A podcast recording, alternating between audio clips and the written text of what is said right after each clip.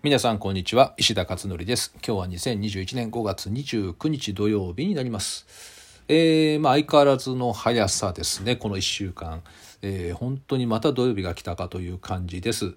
えー、土曜日はですね私はね毎回お話ししてるかもしれませんけどお茶の稽古がねある日で、えー、だからこうなんか一つの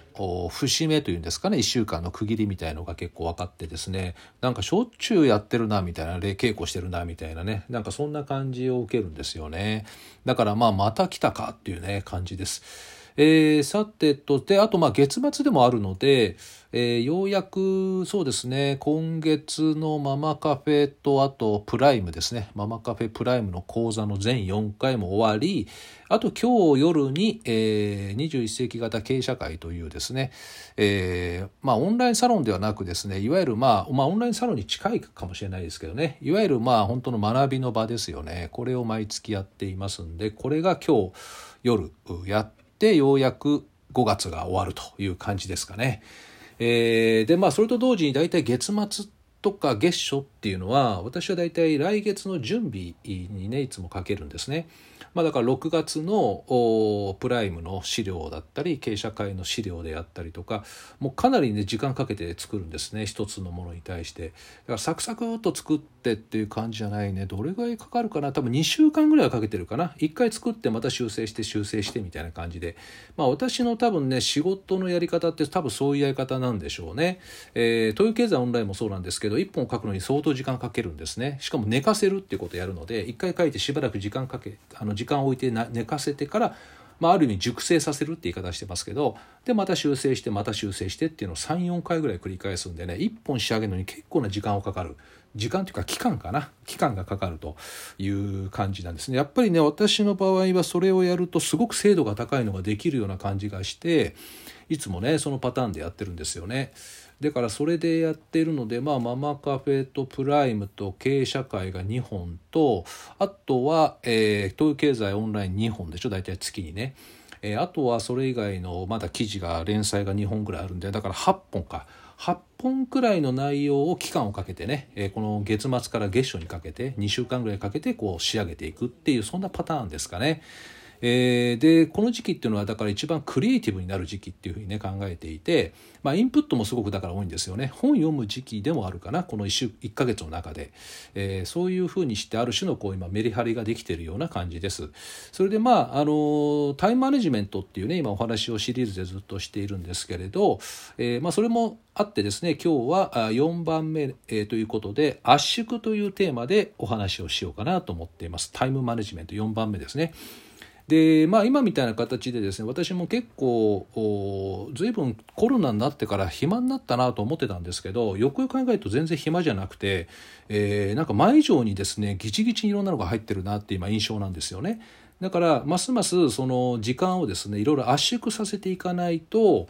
いろんなものがこなせないっていう状況に今なってるんですね。でこの圧縮っていう方法は私が別にやってるだけではなくて多くのやはりあの仕事をたくさん抱えている人たちがやってる方法であるということです。でこの圧縮っていうのはイメージで言うと、まあ、2時間でできることを1時間でやるとか1時間でできることを30分でやってしまうっていうこれ圧縮するって言いますよね。えーまあ、そういった形でですね、まあ、例えばイメージで言うと駅からあどっかね目的地まで歩いて20分かかるのをタクシー使えば5分になるじゃないですか。からこれって圧縮ですよね15分間時間が圧縮できたってことになりますよね、まあ、こういったイメージですね。えー、あと例えばメールとかあ打つのもですねいわゆるこのスマホで、えー、フリック入力かなんかでもパンパンパンパンと親指動かしながら活字で入力ってよくやると思うんですけどあんなんやらずに音声入力したらもうあっという間にね終わってしまうんで大体3分の1ぐらいの時間にね圧縮されるんでこれも圧縮というふうに言いますよね。で様々ですねいろんな圧縮があるんですよね時間を圧縮することができるんですね。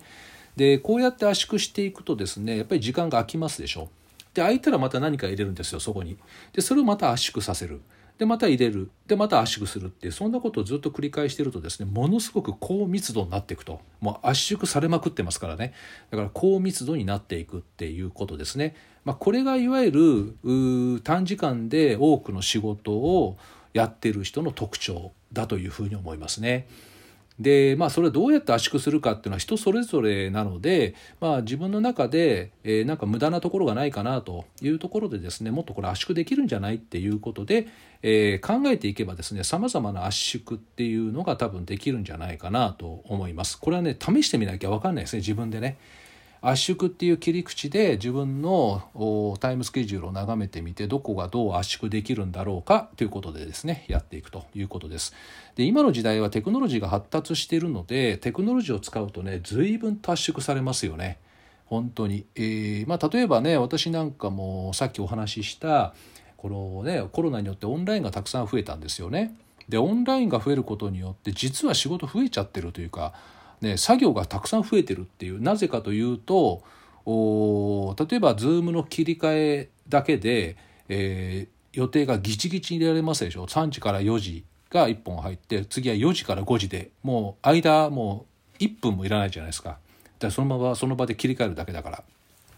ところが外にいると次のとこに移動するのにまたねなんか電車乗って移動したりとかっていうのでやっぱり1時間とか1時間半かかりますよね。でこういう時間がなくなったんですよね。でなくなったんでもう圧縮できたっていう感じですよねまさに。だからそうやってやることによってどんどんどんどん圧縮できたということですね。あとまあどうなのかな？ちょっと私はよくわからないんだけど料理とかねああいうのもなんか圧縮できるのか？あちょっとわかんないですけどその世界はね。あとはどうですかね？他の？うんまあ日常の些細なあその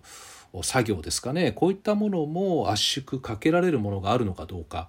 多分ですけどネットで調べると結構出てくるんじゃないかなと思うんですよね。なんか効率よく、えー、短時間でさっさと仕上げる方法とかねそういうのは多分なんかググれば出てくるんじゃないかなと思いますけど世の中いろんなねアイデアを持ってやってる人たくさんいらっしゃるんで、まあ、そういうのを調べて実践してみるっていうのも一つの方法ですよね。えー、まあ、こうやってですね忙しければ忙しいほど圧縮をかけていかないと大変なことになってしまうということです。えー、なのでまあ今回ですねこの圧縮という切り口でですね是非皆さんですねスケジュールを、えー、もっと自分のゆとりの時間を作り出すためにもぜひですねこれを考えてみてもいいんではないかということです。はい、えー、ということで今日あとまああれですね2時間半夜残ってるのでこれで5月が終わるという感じですね。えー、ではまた明日、えー、皆さんお会いしましょう。では良い週末をお迎えください。